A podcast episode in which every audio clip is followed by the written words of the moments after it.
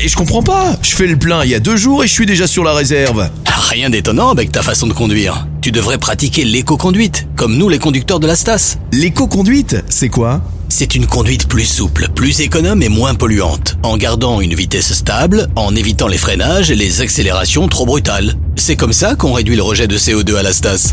L'ensemble des conducteurs de la Stas sont formés à l'éco-conduite, permettant ainsi de réaliser des économies d'énergie et d'améliorer la qualité de l'air.